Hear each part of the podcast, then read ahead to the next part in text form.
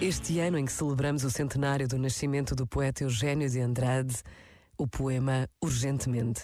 É urgente o amor, é urgente um barco no mar, é urgente destruir certas palavras, ódio, solidão e crueldade, alguns lamentos, muitas espadas, é urgente inventar alegria, multiplicar os beijos, as searas, é urgente descobrir rosas e rios e manhãs claras. Cai o silêncio nos ombros e a luz impura até doer. É urgente o amor, é urgente permanecer. Este momento está disponível em podcast no site e na app da RGF.